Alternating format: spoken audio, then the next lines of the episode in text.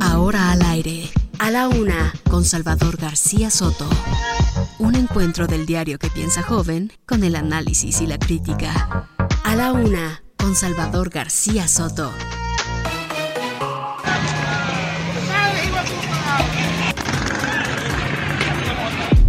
No me van a hacer pelear con el presidente.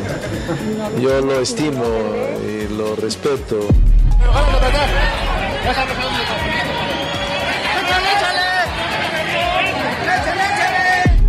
Yo espero que lo de dos bocas sea algo aislado.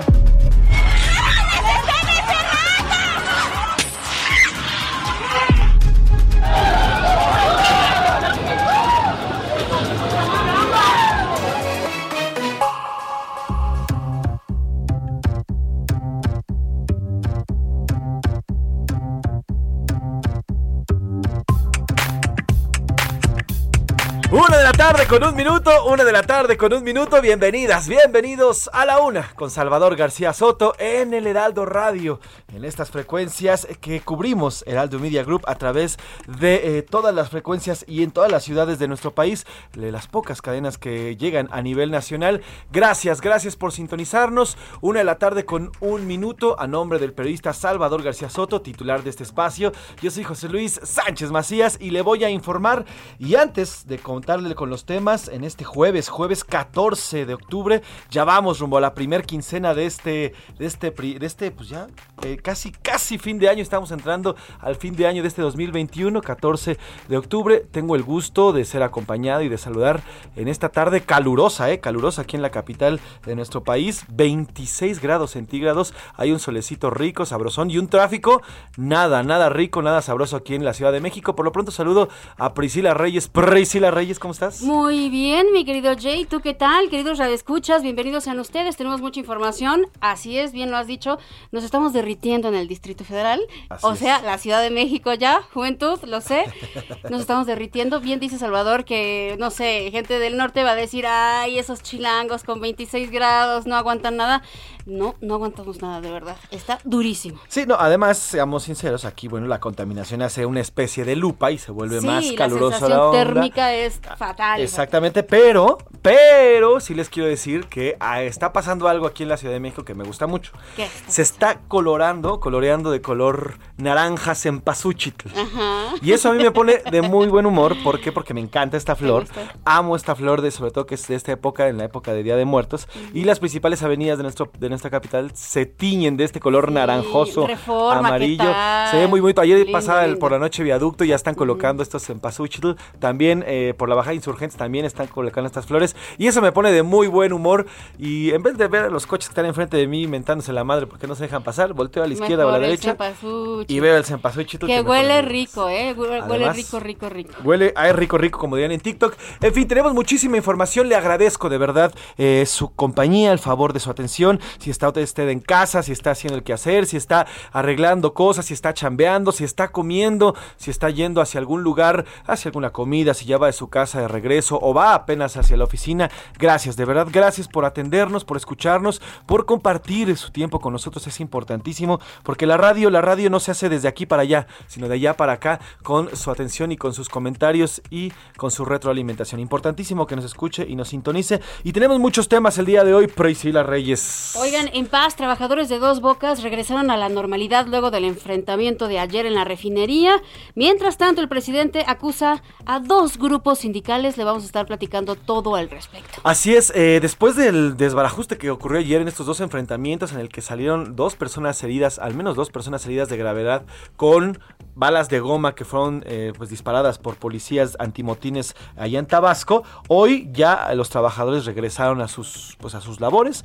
En punto de las 7 de la mañana, la refinería Dos Bocas allá en Paraíso Tabasco abrió sus puertas y regresaron a trabajar. De este lado, acá en la en la capital, el presidente López Obrador acusó a dos, dos grupos, dos grupos sindicales, que eran los que se estaban ahí agarrando. Entre ellos, bueno, pues está la CTM del señor Aceves del Olmo y también la CATEM del señor Pedro Aces, que supuestamente serían los dos que están inculpados en estos, estos dos grupos serían los responsables de estos enfrentamientos. Le, tendremos lo que dijo hoy el presidente y también lo que dijo la secretaria Rocionale. Ayer, después de una visita a Palacio Nacional, afuera la agarraron y ahí dice, es culpa de un grupito de 10 o 12 personas que están ocasionando todo este relajo. Además, aseguraron que la refinería se va a entregar en tiempo y forma, ¿eh? aunque muchos, aunque, aunque muchos dicen que, que esto no es cierto. Y mire, insistencia, el gobierno federal hoy anunció que van a impugnar la decisión de un juez que ordenó cambiar o modificar la vacunación para que los menores de edad fueran eh, vacunados, para que recibieran su biológico. Recordemos esto, se lo informamos el lunes, un juez en el Estado de México ordenó al gobierno federal, en específico a la Secretaría de Salud, para modificar el plan de vacunación y que no solamente los menores con comorbilidades recibían el biológico. Bueno, pues hoy el gobierno federal dice, Nanay, vamos a impugnar porque los niños no serán vacunados. Oigan, y hay desabasto, esto ya lo veíamos venir. Por cuarto día consecutivo, los repartidores de gas mantienen el paro y comienzan, por supuesto, ya a reportarse afectaciones por todos lados. Como siempre, el consumidor es el que paga los platos. Así es, algunos ya en Iztapalapa, sobre todo en esta zona de Iztapalapa, en la alcaldía de Tláhuac, algunas alcaldías eh, eh, ya empiezan a mostrar, sobre todo algunos negocios, falta de gas dicen que ya no tienen eh, los suministros, que no se le está suministrando. vamos a hacer, vamos a un enlace con nuestro compañero reportero Edgar Ledesma quien estuvo dando rondines por diversos comercios y dicen, no, no se hace falta el gas y además está encareciendo este desabasto como en todo. Oiga, y en Colima, en Colima el director del Cerezo, Román Buenrostro Campos, fue asesinado. La violencia imparable en estos estados. Y también, ¿qué cree? En los deportes, Raúl Jiménez volvió a marcar gol con la selección nacional luego de un año y México venció a El Salvador en duelo eliminatorio. Mi querido Javi, que es súper archirrequeterra contra americanista. Oigan, la Secretaría de la Función Pública, y este es un tema muy fuerte, investiga a funcionarios de la CONADE por enriquecimiento ilícito. Todo esto nos lo va a platicar nuestro querido Oscar Mota, o como yo le digo de cariño, Oski Mota. Así es, ayer en un partido en El Salvador que se esperaba fuera un poco férreo, un poco fuerte, porque si hubo algunas patadas, ya sabe que El Salvador y México cuando se enfrentan en el fútbol, futbolísticamente hablando, bueno, pues agarran a buenos, a, buenos catorrazos. Y el, el partido, y señor Javi pone a, las águilas porque, bueno, pues el mismísimo Wolf, el de los Wolves, el señor Raúl Jiménez proviene de la América. Es un canterano americanista que juega actualmente en los Wolves y él metió el gol de penal, por cierto, ya en el minuto 92 y el primero ocurrió cerca del minuto treinta y tantos con cabezazo del señor Héctor Herrera, me parece de Héctor Moreno, perdónenme, y así es como se fue 2 a 0 eh, la selección mexicana, primer lugar en el octagonal, iba viento en popa, pero aguas, porque el, el siguiente, el siguiente, la siguiente fecha FIFA va contra Estados Unidos. Ahí se va a ver quién es quién. El señor Oscar nos va a traer los detalles de todo este octagonal y además, obviamente, lo que ayer pasó en esta comparecencia de Roberto Salcedo, el secretario de la Función Pública, que dijo sí hay funcionarios investigados por enriquecimiento ilícito. No dijo quiénes, Ajá. pero dice que sí. Así que a temblar en la conada. Como ve, tenemos muchísimos, muchísimos temas por platicarle, además de lo que vaya surgiendo a lo largo de estas dos horas, estas dos calurosas horas, y todo lo que se genere, el entretenimiento con Priscila Reyes, más música, porque estamos esta semana conmemorando el Día de la Salud, la Semana de la Salud Mental, ya lo hemos declarado nosotros como Semana por la Música. Así es. Y eh, además los reporteros que están en las calles, en esta gran red de Heraldo Media Group. Sin más por decir, vamos a la pregunta del día, porque este programa se hace por y para usted esta es la opinión de hoy. Las preguntas que tenemos hoy, no una, son dos, como siempre. Porque nos encanta preguntarle muchas cosas. Oiga, el presidente López Obrador firmará este fin de semana un decreto con el cual va a regularizar los más de 12 millones de automóviles chocolate que circulan en nuestro país. Esto obviamente es principalmente, usted lo sabe bien, en la frontera, que cuando uno llega allá, bueno, ve por trocas por todos lados, pura chocolatería. Para tener un control, em, esto es lo que está pidiendo, pero los organismos y expertos han adelantado que esta medida va a afectar el sector automotriz nacional, que ya de por sí ha sido fuertemente dañado durante la pandemia. Le estamos preguntando a usted, ¿está de acuerdo con esta decisión? Sí. No, sería legitimar el contrabando y el tráfico de vehículos. Y la otra opción, la tercera, deberían prohibir la entrada de autos chocolate al país.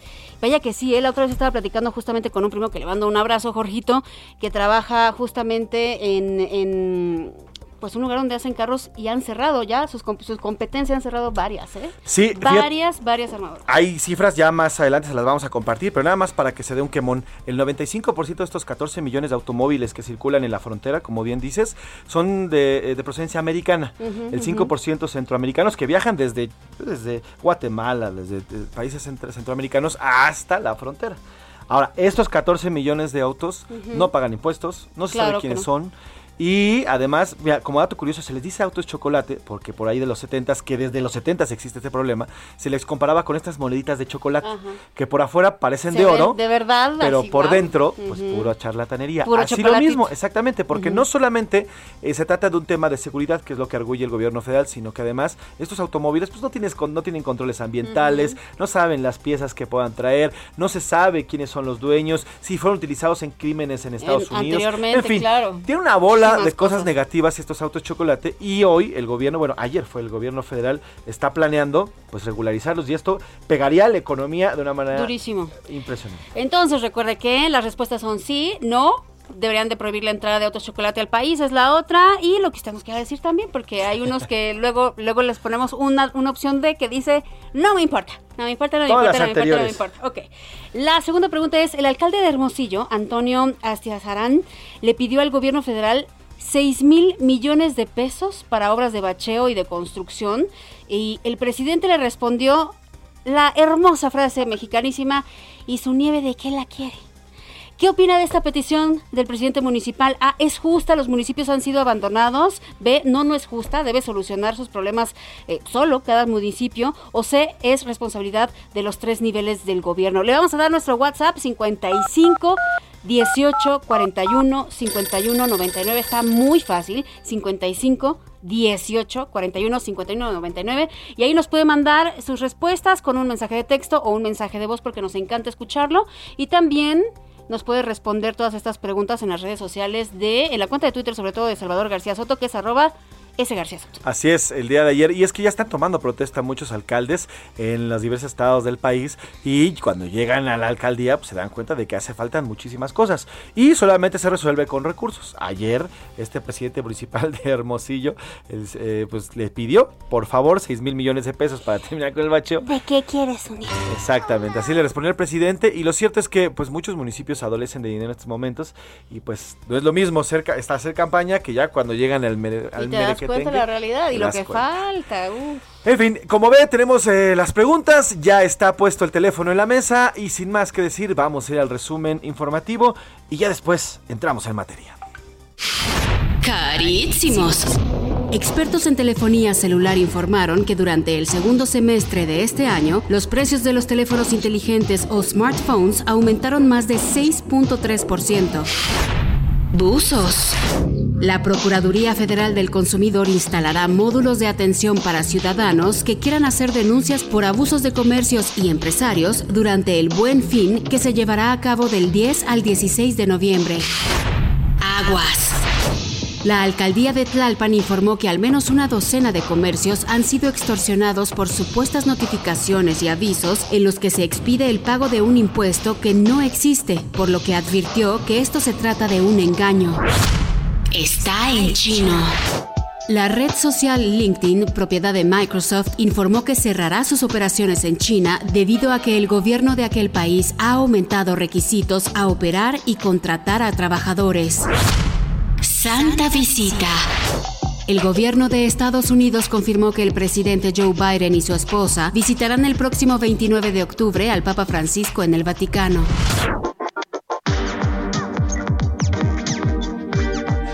Una de la tarde con 13 minutos, una de la tarde con 13 minutos. Continuamos aquí en A la Una con Salvador García Soto. Oiga, y mire, la revocación del mandato, este tema que fue aprobado hace unos días en, en el Congreso, pues el bloque opositor este bloque compuesto de Va por México y que recientemente se dijo que está fuerte y firme, luego de que algunos dijeron ahí que se podría tambalear por la reforma eléctrica y porque el PRI podría votar a favor, ya impugnó esta ley de revocación de mandato, presentó una acción de inconstitucionalidad ante la Suprema Corte de Justicia. Busca que la declaren de esta forma inconstitucional. Acudieron los líderes de las fracciones parlamentarias del PRI, PAN y PRD, Jorge Romero Hicks, Luis Ángel Espinosa y Rubén Moreira. Por su parte, en San Lázaro, la bancada de Movimiento Ciudadano llamó a ignorar el tema de la revocación de, mandato presidencial, solicitaron a la oposición no hacerle el juego al presidente López Obrador y consideró que el mandatario debe terminar su mandato para el que lo eligieron. Tenemos en la línea a Iván Saldaña, reportero. ¿Quién tiene los detalles? ¿Cómo estás, Iván? Buenas tardes. ¿Qué tal Priscila? José Luis, muy buena tarde a todo el auditorio. Sí, efectivamente, MC pues ya se declaró pues aparte de la oposición, marcó su, su línea de la oposición del PAN, del PRI, del PRD y también, por supuesto, de Morena y sus bancadas aliadas.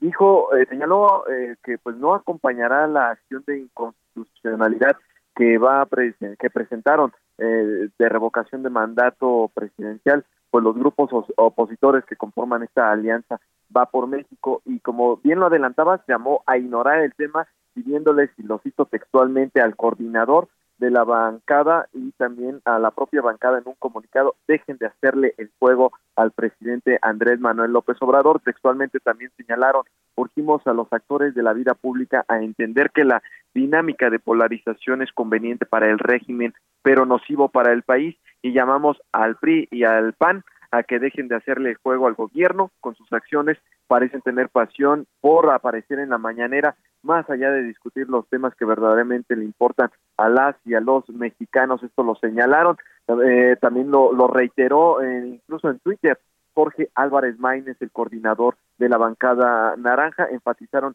que pues el tema está superado para ellos y la revocación de mandato no es una discusión relevante para México, como sí lo son muchos de los temas que hoy se debaten por la polarización eh, que fomentan, dijo, quienes siguen viviendo en el pasado. Parte de lo que dijo esta posición, eh, como señalaba José Luis Priscila, se están desmarcando eh, de las bancadas opositoras, pero también de las bancadas oficialistas, es decir, es una división en tres partes en la Cámara de Diputados en lo que son temas de postura respecto a estos temas.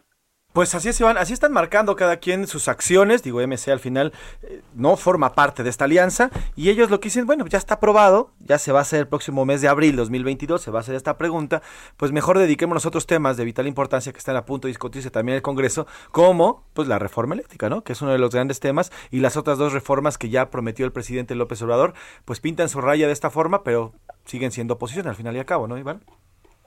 Sí, efectivamente. De hecho, también en el tema de reforma eléctrica, también se dicen abiertos a la discusión, pero pues también marcaron, ahí sí van un poco con la ruta de la oposición, pero sobre todo del PAN, eh, en un rechazo, aunque todavía no está muy clara eh, la posición. Lo que sí es que hay que destacar que eh, MC sí se está desmarcando totalmente de ambos grupos en la Cámara de Diputados. Pues veremos, veremos lo que es lo que ocurre, Iván. Iván, sé que no, sé que no te habíamos hablado también para este tema, pero causó mucho revuelo antier esta imagen de la diputada Merari Villegas, esta diputada morenista. ¿Qué se ha dicho al respecto después de que le dio la cara, o más bien no le dio la cara y se volteó a una madre de niños con cáncer que estuvo ahí visitando San Lázaro? ¿Qué se ha dicho y qué es lo que han mencionado ahí en San Lázaro? pues eh, quien fijó un posicionamiento también fue el vicecoordinador de la bancada de Morena, Leonel Godoy, quien eh, dijo que es básicamente un montaje.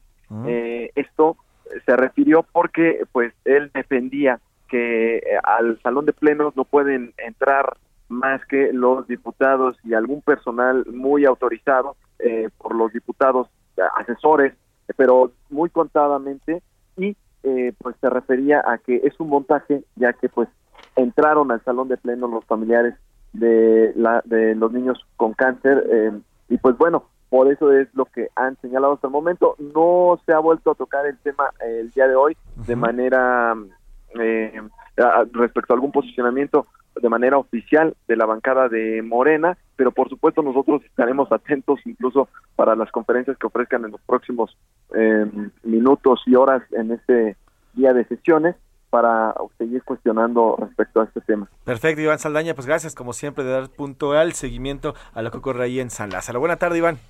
Buenas tardes a todos. Buenas tardes, Iván Saldaña. Recordemos que esta, esta la revocación de mandato fue aprobada a principios de septiembre ya por el Congreso. Prácticamente fue la primera tarea que tuvieron la nueva legislatura, la legislatura 65. Comenzaron a discutirla el día 1 y para el 7 ya estaba eh, aprobada también por el Senado, ya, ya fue publicada por el Ejecutivo y será en abril cuando se haga esta revocación, que bueno que muchos muchos políticos lo han visto, muchos analistas lo ven así, lo ven como una especie eh, pues de aparecer o de que el presidente siga estando en campaña rumbo al 2024 y rumbo, a todas estas elecciones que vienen en dos años. Una de sus actividades favoritas, al parecer. Es lo que comentan, es lo que comentan. Así es. Por cierto, el presidente López Obrador anunció que exgobernadores y dirigentes de otros partidos políticos se integrarán a su gobierno y ocuparán embajadas de nuestro país en el extranjero.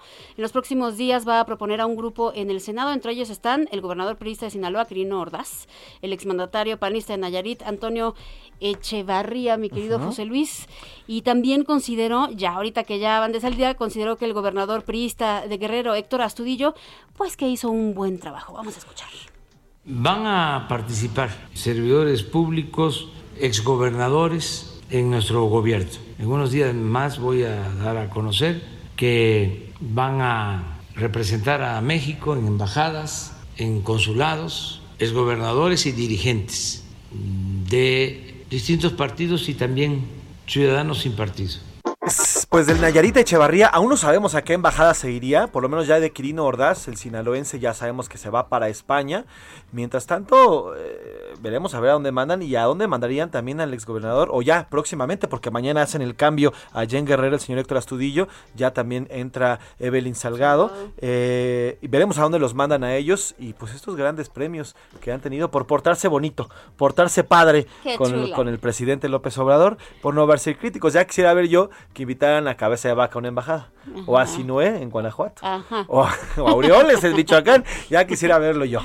Ay, pues bueno, seguimos hablando de lo que le contábamos al inicio del programa. Terminó el paro en Dos Bocas. Este jueves ya se acabó este paro de labores en la refinería de Dos Bocas en Paraíso, Tabasco. Los obreros ya entraron a trabajar y aquí le informamos eh, del enfrentamiento que dejó al menos seis personas heridas y cinco detenidas. Chocaron trabajadores de la empresa Ica Fluor y policías antimotines porque un grupo intentó bloquear la entrada por su parte, ICA rechazó que los inconformes son empleados del complejo y aseguró que cumple sus obligaciones, mientras que la secretaria de Energía, Rocío Nale, pues aseguró que es un pleito entre sindicatos. Vamos a escuchar. No vamos a permitir que un grupito con una intención particular o de beneficio particular afecte una obra tan importante. Esto lo dijo ayer saliendo de una reunión en Palacio Nacional. Hablaba de un grupito de 10 o 12 personas. Bueno, la verdad es que ayer en las imágenes que también publicamos en arroba ese García Soto y en nuestras redes sociales, se veían más de 10 o 12 personas. Eran al menos 200 personas que estaban eh, pues intentando entrar. Ahora, eso de que no había trabajadores también es muy difícil que no entre o que entren si no son trabajadores. No es como entrar, no sé, a una fábrica cualquiera. O sea, es la refinería Dos Bocas, está custodiada por marinos. No es como que uno llegue y ay, me pongo un, un overol naranja y me voy a pasar. O sea, es difícil. Pero para que nos cuente la situación de cómo se encuentra en estos momentos refinería, la refinería Dos Bocas allá en Paraíso Tabasco, tenemos en la línea a nuestro corresponsal Armando de la Rosa que le ha dado puntual seguimiento a todo lo que ha ocurrido en esta refinería. Armando, ¿cómo estás? Buena tarde. Hola, ¿qué tal? Muy buenas tardes. Y pues bueno, pues la actualización del tema es que eh, esta mañana entraron los obreros de la refinería del puerto de Dos Bocas a las instalaciones principales. Eh, prácticamente, pues bueno, pues ya eh, no hubieron más conflictos el día de hoy. Sin embargo, lo que sí llama mucho la atención es que eh, varios empleados de la propia refinería pues han estado siendo despedidos a lo largo de este día. Algunos de los empleados, ah, pues prácticamente los mandan llamar a recursos humanos y han sido sacados de la construcción de la refinería y pues bueno, estaríamos hablando de que algunos de ellos están siendo pues prácticamente deja, sacados de funcionamiento, le, despedidos por el tema precisamente de la protesta del día de ayer, pero por fortuna ya hoy las dos están más tranquilas en la refinería, los trabajos continúan avanzando y eh, siguen tensas un poco las cosas porque el personal de la Marina y de la Policía Estatal sigue vigilando las inmediaciones de la refinería, aunque pues ya no se han dado nuevos brotes de violencia. Ese es el reporte. Armando, Armando, eh, vamos, vamos a tener que un corte, una pausa, eh, porque obligada, pero hay muchos temas que queremos tratar contigo. A ver, primero, están despidiendo a personas. ¿Ya hay, sabes más o menos cuántas personas han despedido de la, de la refinería? Eh, no hay un dato exacto, pero sí habríamos, estaríamos hablando de más de 10 o 15 personas las que han estado sacando poco a poco a, lo largo de este día, 10 o 15 personas que eh, fueron retiradas precisamente de labores, hay algunas personas que las mandaron a llamar este, en el área de recursos humanos por exigir el pago completo de la semana y no el descuento de dos días que no laboraron, pero no son una gran masa de trabajadores como los que veíamos en los videos, pero sí son algunos cuantos. Armando, aguántame la línea, vamos a regresar contigo para hablar de los sindicatos. Vamos a escuchar antes para irnos a corte, mi querido José Luis, la primera canción del día. Estamos, recuerden, hablando sobre los problemas de salud mental. Las adicciones son uno de esos problemas y de eso nos canta Lorde, la neozelandesa con Sober.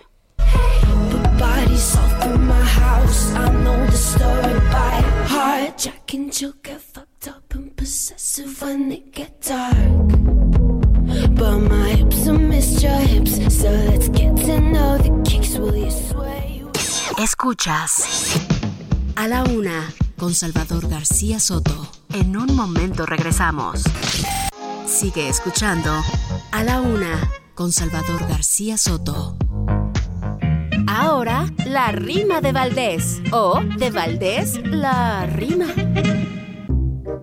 Por abusar del erario en una estafa maestra, pues agarraron de muestra a la señora Rosario de delitos que son varios que la tienen en el bote. Según esto, de rebote se dice chivo expiatorio, pues ahora vive un holgorio para que ella se alborote. Ella se decía inocente desde 2019, pero a prisión me la mueven hasta este tiempo presente. ¿Qué opinará el presidente? Pues ya le hicieron el paro, que seguro salió caro, pues nos deja sin saliva contra prisión preventiva, la Robles tiene un amparo. Pasa así en aquella esfera de esta política nuestra. De pronto una cara muestra y de pronto desespera. Así se vive esta era en que por no limitarse, entre el gobierno y la cárcel se la viven estas gentes, a que retorcidas mentes están para exorcizarse.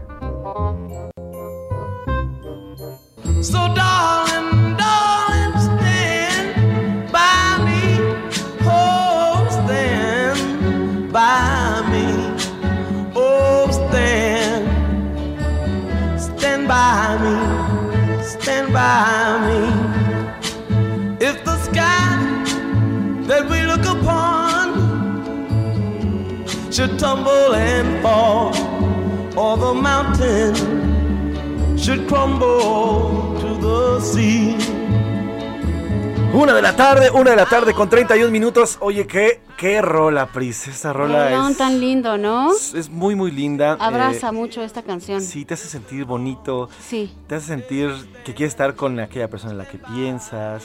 O con un amigo, que quieres muchísimo. Esta es una clásica de 1961 de Benny King, Stand By Me. Hay una película, no sé si te tocó, porque tú eres juventud, tú eres la famosa juventud a la que me refiero. Esta película que se llama Cuenta conmigo, en donde están unos chicos y salen de casa y hacen un viaje a través de la naturaleza. En español le pusieron Cuenta conmigo, justamente. Eh, es del 86. Y hay una escena famosísima en donde se meten a un laguito, de esas anécdotas que luego tienes con tus amigos, ¿no? Se meten a un laguito y cuando sale uno de ellos tiene pegados sanguijuelas por todo el cuerpo. Ay, no, qué raro. ¿Y ahí canta Stand By Me? No, simplemente es una película muy linda de sobre, sobre la amistad y entonces justamente en estos temas de salud mental es muy importante que ustedes cuenten con apoyo, con amigos, con familia. Sí, la familia es vital, las personas y las, las seres queridos son vitales para salir adelante de estas enfermedades mentales. Uno, no puede solo. Uno no puede solo y entender eso va a ayudar muchísimo. No solamente eso, ir al psicólogo y demás. Exacto, si no tienes amigos, si no tienes familiares, siempre están justamente la ayuda profesional. Pues estén baby, escuchemos un poquillo más.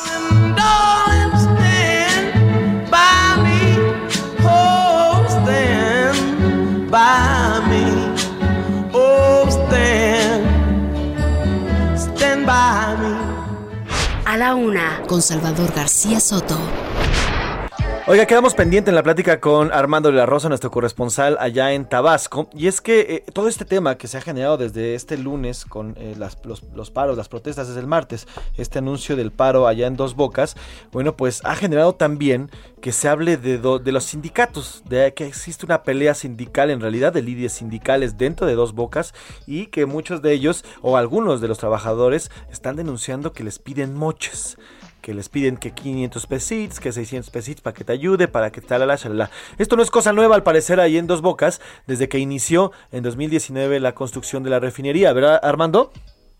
Así es, es un tema que precisamente tiene bastante tiempo el tema de las extorsiones y es que de hecho cuando empezó la construcción aquí en Tabasco se trató de implementar una ley que se denominó la ley Garrote que buscaba precisamente evitar estos bloqueos, estas extorsiones por parte de los sindicatos que en ocasiones si no les daban el contrato colectivo de trabajos a un sindicato a otro bloqueaban las instalaciones petroleras y por eso se estableció esta ley Garrote que finalmente la Suprema Corte de Justicia de la Nación la terminó revocando por declararla inconstitucional. Sin embargo, pues bueno, pues ya era un precedente de todos estos temas sindicales en los que eh, les van y les piden este eh, cuota a las empresas. Y bueno en el tema de la refinería pues bueno por la propia empresa Icaflur en su comunicado pues señala que desconoce a las personas que lideraron la protesta y dice que no son empleados de ellos y que tampoco son eh, representantes sindicales del sindicato con el que habían este precisamente firmado un acuerdo para representación laboral dentro de los trabajos de la refinería. Por lo cual pues bueno pues estaremos hablando que parte de las acusaciones de todo este conflicto es que si bien los obreros están peleando por un aumento laboral,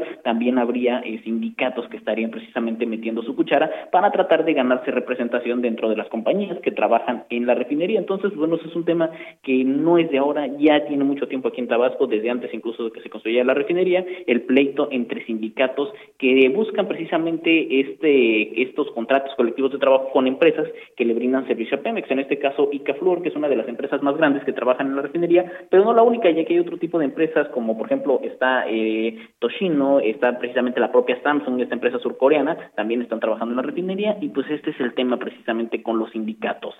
Pues vamos a estar siguiendo muy de cerca porque el presidente le puso nombre y apellido a los sindicatos y vamos a estar de cerca siguiéndolo porque todavía le falta, eh, le falta bastante. Tú que has sido, eh, Armando, ¿cómo ves la construcción? Ellos prometen que va a ser para mediados del próximo año terminar esta obra.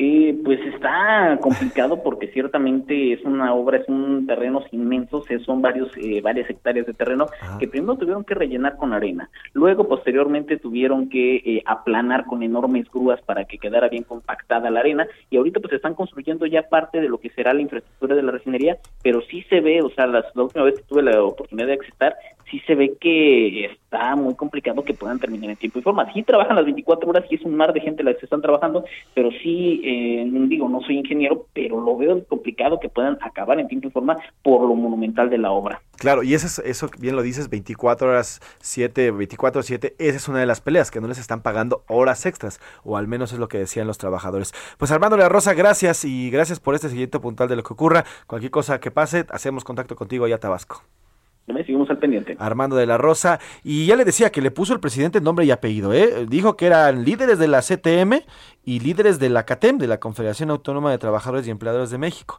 O sea, él dijo que el presidente hoy dijo que se trataba de estos sindicatos. Y ya, si de poner nombres se trata, mi querido José Luis, pues también ya reveló cómo se va a llamar. ¿Cómo se va a llamar la refinería de dos bocas? Se va a llamar Olmeca. Así es. ¿Te parece si primero escuchamos eh, lo que dice el presidente sobre eh, el conflicto y después nos digamos con lo de la Olmeca? Es el pleito por la titularidad del contrato. Lo que dije ayer, yo espero que lo de Dos Bocas sea algo aislado y pedirle a los dirigentes que ayuden y pedirle a los trabajadores que no se dejen manipular, que no se dejen utilizar. Pero tengo la información de que se les está pagando lo justo y que tienen prestaciones que esta es una disputa por el control del el contrato. Vamos a inaugurar la refinería en julio del año próximo. Y de una vez, para que tengan ustedes más información, la vamos a inaugurar en julio del año próximo. Vamos a inaugurar el día 2 de julio del año próximo y se va a llamar Olmeca como homenaje a la cultura madre. Pues ya está, ahí está, nombre, fecha y todo lo que nos ha dado el presidente. Oye, también, también eh, el equipo de, de béisbol tabasqueños se llaman también los Olmecas. Los Olmecas también se llaman por allá. esta, fíjate, esta refinería, esta refinería ha tenido varios, varios contratiempos, digamos así. Se ha inundado por lo menos cuatro veces. Que la misma secretaria Rocío la secretaria de Energía, ha dicho no son inundaciones, son lluvias normales. Y esto siempre pasa. Y esto siempre pasa. Y bueno, tú que, tú que has estado en Tabasco, pues conoces bien los, niveles de lluvia. Ellas dicen que no. Además, bueno, por si fuera poco, el Fondo Monetario Internacional sugirió al gobierno mexicano que detuvieran las obras de dos bocas para que ese dinero, el dinero dinero que se está devengando en esta refinería fuera inyectado a Pemex, que actualmente y desde hace años ha estado en números rojos y en los últimos tres años ha sufrido pérdidas multimillonarias, miles de millones de pesos han perdido y el Fondo Monetario Internacional dice, oigan, es normal, es como para mejor esta lana, invierta en, en la empresa para que salga adelante. Además, bueno, recordemos que al inicio de la construcción en 2019 hubo una denuncia ante la Fiscalía eh, y en específico el, el sector ambiental porque la refinería no contaba con los estudios de impacto ambiental porque podrían dañar manglares y zonas protegidas en esta parte de Paraíso donde es construida. En fin, las, la, la- la refinería ha estado llena, o por lo menos ha estado llena, De han llegado de controversias a lo largo de su construcción. Además, por si fuera poco, pues en el mundo, mientras todo el mundo va a la energía, la energía limpia, aquí se está construyendo refinerías que van a producir combustibles fósiles. Entonces, bueno, pues veremos qué es lo que ocurre y si se entrega en tiempo y forma, porque si existen, si siguen existiendo estos problemillas, por, entre comillas, porque lo que se vio ayer en Dos Bocas es de preocuparse, la violencia es de preocuparse, las imágenes es de preocuparse, pues podría no entregarse a mediados del próximo año. Oiga, y le prometemos que más adelante le vamos a dar cotorreo y buenas noticias, pero ahorita ahí les va otra de un conflicto. Estamos hablando de este conflicto de los gaseros. Este jueves sigue el paro de los gaseros. El gremio gasero nacional informó que mantiene la suspensión indefinida de actividades porque no tiene una respuesta favorable de la Secretaría de Energía sobre sus demandas. En tanto, consignaron por tentativa de homicidio, escuche usted a Guillermo N., el pipero que abrió justamente una manguera de gas durante la protesta del lunes. Tenemos en la línea nuestro compañero Edgar Ledesma para que nos cuente los detalles. Edgar, ¿cómo estás? Nada más que Edgar, dame un segundo. Edgar nos va a contar. Hizo, recorrido, hizo un recorrido, hizo porque ya, ya hay, ya hay gente afectada por la falta de, de El gas, por la falta por de suministro, sobre todo eh, eh, negocios y personas que ya ven mermado esta falta. Ahora, lo del gas, rapidísimo, Edgar, antes de que entremos contigo, de este gasero, recordemos que él, en el conflicto, en los catorrazos de Antier, este gasero sacó la manguera y literalmente la abrió enfrente de los policías. Algo que, bueno, pues es Peligrosísimo. Una chispa y ahí vuelan todos. Pudo haber y ahí terminado valen gorre peor. todos. Entonces, este pipero ya fue, este, pues ya fue llevado a proceso. Ahora sí, Edgar, cuéntanos qué encontraste en la calle. Diste un recorrido amplio por algunas alcaldías. Les preguntaste a la gente si ya habían si- sufrido alguna afectación. Edgar Ledesma, cuéntanos. ¿Qué tal, Priscila, José Luis? Ayer imprudente sin duda el acto de este gasero y como bien comentabas, José Luis, hicimos un recorrido el de ayer, porque a menos de una semana de este paro, comenzó este lunes, pues ya se comienzan a ver las afectaciones, comienzan a ver pues eh, desabasto en algunas partes. Eh, Pues ayer estuvimos principalmente en la de Iztapalapa, de las alcaldías más pobladas de aquí de la capital del país. Y durante este recorrido encontramos pues cómo ya estaban cerradas las gaseras distintas gaseras, la mayoría estaban cerradas, ya no tenían gas, se les había acabado desde el, el miércoles, perdón, desde el martes, incluso otras gaseras este, cerraron, que tenían gas, pero cerraron por este paro, y la gente la veías en la calle, la ves en la calle con sus triciclos o con sus diablos, recorriendo distintas eh, calles con sus tanques de gas, buscando a dónde poder recargar, José Luis Priscila, y es que es un el gas LP se ha vuelto indispensable para los hogares, pero también para la economía de, de la capital del país, para los restaurantes, las taquerías que se dan mucho Claro, los negocios. en la ciudad. Y justamente hablamos con algunos de estos habitantes. Escuchemos qué fue lo que nos dijeron. Pues no tengo luego para, por ejemplo, el boiler o no tengo para hacer lo que son las comidas del día. Y también el hecho de que se hayan, este, bueno, haya habido esa problemática, incrementa también ahí en mi colonia que son los gastos, bueno. Claro, los precios, ¿no, Edgar? Así es, y ahí escuchábamos a Joel, uno de estos afectados.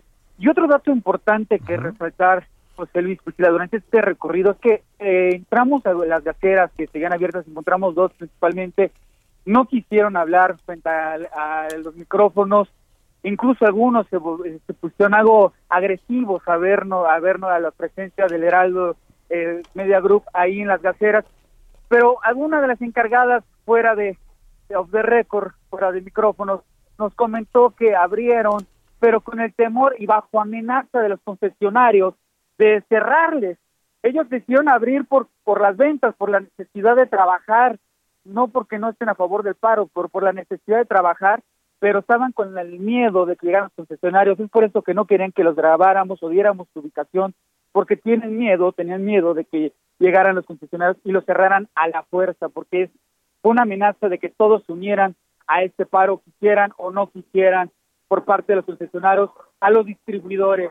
José Luis, parte de lo que encontramos el día de ayer, gente preocupada, restauranteros, eh, gente incluso de tortilleros, donde 60 familias dependen de estas tortillerías, de este eh, negocio de tortillería cadena en la calle de Iztapalapa, pues preocupados por qué es lo que va a ocurrir en los próximos días.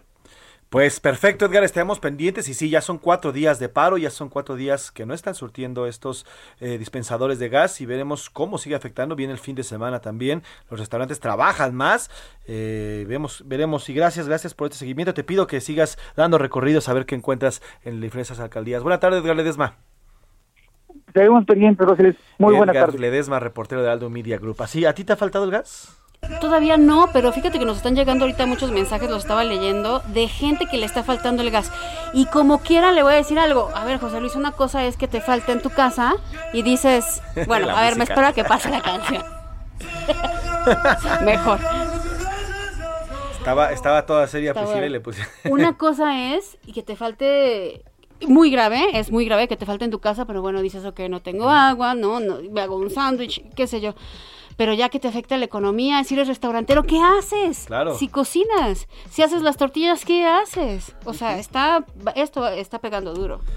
Pues sí, veremos en qué para. Todavía siguen hasta hoy. Hoy vamos a ir más, a- más al ratito con nuestros motorreporteros que están también siguiendo el tema con las, con las posibles protestas. No ha habido, no han anunciado. Sin embargo, los gaseros siguen parados, no están distribuyendo. Y bueno, ya han visto que la, la Mexgas, esta asociación mexicana de empresarios, pues dicen que no es, no es ellos- no son ellos. Mientras los distribuidores dicen que necesitan el aumento en las comisiones por litro. Así está el tema. Ahora vamos a hablar sobre la reforma eléctrica revisión y le insisto que lo vamos a poner de buenas más adelante, pero hay que escuchar este tipo de cosas. La iniciativa de reforma eléctrica del Ejecutivo va a revisión en conjunto entre las juntas de coordinación política del Senado y la Cámara de Diputados. El encuentro lo realizaron ya este jueves Misael Zavala. Ahora sí, reportero, nos informa cómo estás, Misa.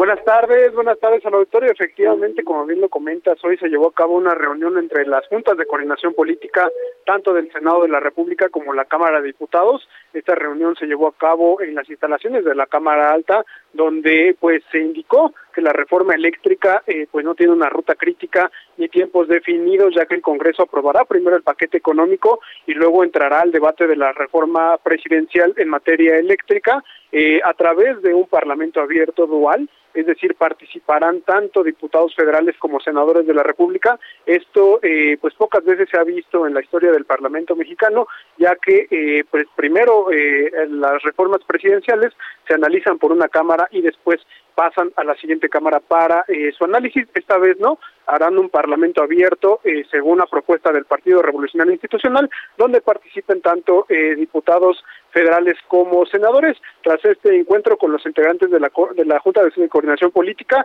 el diputado priista Rubén Moreira, quien también es el coordinador de los priistas en San Lázaro, mantuvo la postura sobre que en estos momentos decir sí o no a la reforma eléctrica del presidente Andrés Manuel López Obrador anularía la esencia del Parlamento. El priista pues puso sobre la mesa que para analizar la reforma eléctrica se pueda conformar un Parlamento abierto dual donde participen senadores y diputados federales, así como todos los sectores del país, además de que esta, este Parlamento abierto sea transmitido en televisión abierta y eh, también se deje fuera a cabilderos de empresas y algunas otras, algunos otros sectores para evitar influencia externa. En este sentido, también el presidente de la Junta de Coordinación Política del Senado, Ricardo Monreal, dijo que la idea de este Parlamento es que la iniciativa de reforma eh, eléctrica pueda tener el mayor consenso social y compromiso con la sociedad.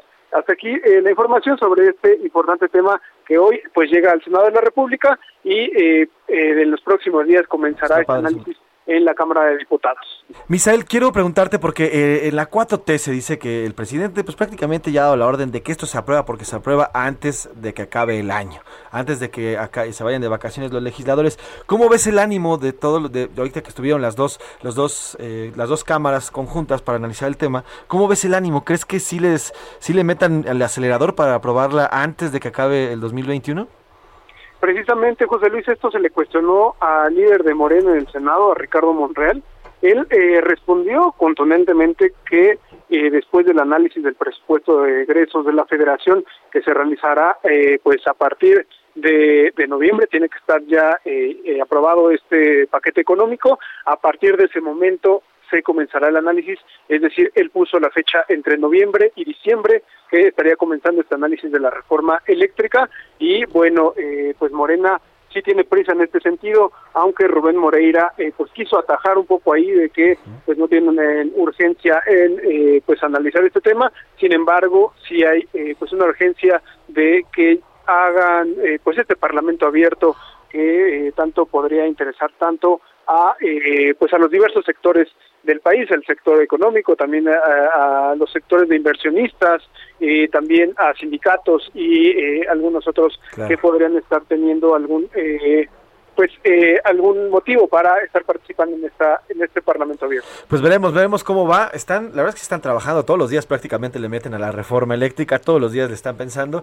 y veremos en qué paran estos este parlamento abierto. ¿Quiénes son los invitados también? Que es importantísimo, Misa. A ver a quién invitan, quiénes son los expertos, a quiénes van a invitar y al final cómo es que se va a votar y cómo es que se va a decidir. Y el PRI, que ahora está funcionando de bisagra. Nunca lo hemos pensado, pero está funcionando de bisagra para esta reforma. Misael Zavala, gracias, gracias por esta información. Te mando un abrazo. Igualmente, muchas gracias, gracias al auditorio. Buenas tardes. Misael Zavala, reportero de Aldo Media Group. Oye, Pris, tú que andas pidiendo tantas Se buenas prometí. noticias. Una, una, una ver, buena noticia. Una muy buena noticia. eh, Amable, Sotilín, ¿eh? Sobre todo para los, los capitalinos, los que vivimos aquí en la Ciudad de México, Sí. porque vamos a tener un fácil acceso a documentos vitales. Ay, sí, miren, y cuando, no tanto, que cuando es le una dimos tanto, pero el acta sí. Cuando le dimos gracias a Dios, cuando pusieron los kioscos y ya no teníamos que ir a Arcos de Belén a imprimir actas y ta, ta, ta, ahora lo van a agradecer muchísimo más. Escuchen esto, ya van a poder imprimir, vamos, los capitalinos a poder imprimir las actas de nacimiento, de defunción o de matrimonio desde la casa. Escucharon bien y van a tener validez oficial aunque estén en papel bond. Esto lo está anunciando ya el gobierno de la Ciudad de México. Las dependencias de la Ciudad de México y los juzgados deben aceptar estos documentos impresos en casa porque van a tener certeza jurídica en el papel que sea, ¿eh? Y ya no van a tener que ir a hacer esas colototototas, filototas mejor, le decimos, allá a Arcos de Belén, sí, porque es un problema, o este registro civil o lo que sea. Ahí les van, por ejemplo, los pasos. ¿Cómo van a tramitar estas actas desde casa? Ingresan al sitio actas.cdmx.gov.mx. Tienen que contar con una cuenta llave Ciudad de México, no se preocupen, si no la tienen la pueden crear en ese mismo momento. Después van a ingresar los datos registrales del acta, puede ser el año de registro, juzgado, número de libro, el número de acta o partida. Bueno, para acta de defunción van a ingresar el nombre y apellidos del finado y ese también es un trámite que luego es súper engorroso, José Luis, que necesitas tener un acta de defunción y híjole, tienes que irte a formar, pues también lo van a poder hacer así. Para solicitar el acta de matrimonio tienen que ingresar nombre y apellidos de los esposos, realizar el pago de, de- de la correspondiente acta ingresar los datos del pago y descargar el acta. Escuchen esto, ¿eh? Lo que va a salir impreso va a tener un código QR y eso está maravilloso. Si lo leen con un celular o dispositivo, los van a llevar al sistema de información del registro civil que va a confirmar que esa acta tiene validez oficial. Está increíble, ¿no? Esto forma parte de eh, la digitalización que está haciendo el gobierno de la Ciudad de México, esta agencia de digitalización a cargo del señor Eduardo Clark. Y además de este de estos nuevos trámites que apenas anunció esta semana el gobierno de la Ciudad de México, bueno, ya ha habido una serie de cambios. Por ejemplo, aquí se lo informamos, usted ya puede traer, ya no es necesario que traiga el plástico de la tarjeta de, de- de su licencia para conducir. Ya lo puede traer también en mi cartera. Baje la aplicación. La aplicación se llama, en este momento le voy a decir, eh, APP CDMX, así se llama la, la aplicación. Y ahí, dentro de esta APP, así se llama APP CDMX, está tanto en Android como en iOS. Eh, APP CDMX, y ahí se encuentra un apartado que dice cartera digital CDMX. Qué maravilla. Ahí puede guardar usted su licencia, ya sin necesidad de traerla, porque la pierde, la deja, lo que No, sea. y luego tienes un percance y resulta que el seguro Ajá. no entra si no la traes físicamente. ¿no? Exactamente, o las tarjetas de circulación, estas tarjetitas que también a mí me llegó a pasar una vez, usted la tenía que a fuerza hacer en un módulo de la delegación en aquellos tiempos. O sea, a fuerza, llevar la factura, tenía que ir uno con la factura, con miedo de que lo vayan a saltar porque le llevan el- la factura del coche, ¿no?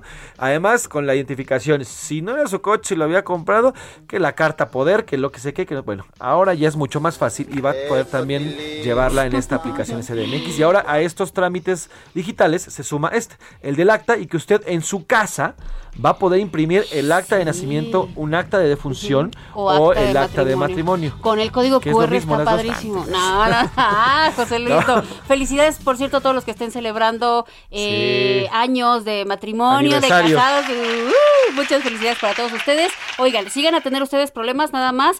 Mandan un correo a envíos de gmail.com y les ponen ya cuál fue el problema y los van a atender de manera Ahorita vamos a subir una imagen explicando todo y le voy a pedir a Milka Ramírez que para hoy en la noche hagamos una nota para explicar puntualmente cómo nos metemos a este tema de las actas de nacimiento y de las licencias para conducir. Se nos va la primera hora, Priscila Reyes, esta primera hora de los de A la Una con Salvador García Soto. Es una 54 de la tarde en este jueves 14 de octubre. Vamos sí a una pausa, regresamos, pero tenemos música, mucha música. Música, justamente eh, habla de depresión. Vamos a escuchar a Residente cuando nos contaba algo muy personal en una canción autobiográfica que hizo en 2020, se llama René. Estoy triste y me río. El concierto está lleno, pero yo estoy vacío. En la industria de la música todo es mentira. Mi hijo tiene que comer, así que sigo de gira. Solo me queda lo que tengo. No sé pa' dónde voy, pero sé de dónde vengo. Me crié. Escuchas A la Una con Salvador García Soto. En un momento regresamos. Ya estamos de vuelta con A la Una con Salvador García Soto.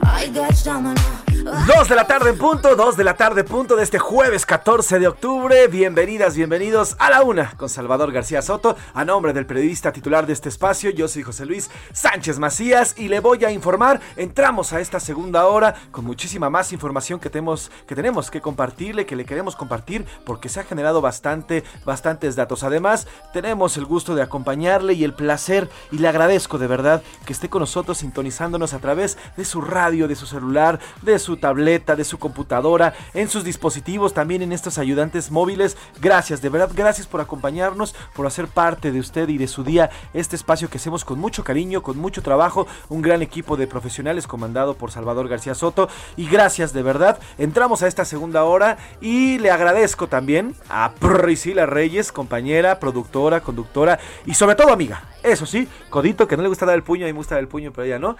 Eh, ¿Cómo estás, Pris? Bueno, pues bien, ¿y tú? Oh, pues, todo bien, Priscila Reyes. Bienvenidos a esta segunda hora, mi querido José Luis. Muchísimas gracias, queridos radioescuchas. Qué buenas rolas traes el día de hoy, muy, muy para acá, muy de mi época. Es que, es que, es lo que te voy a decir.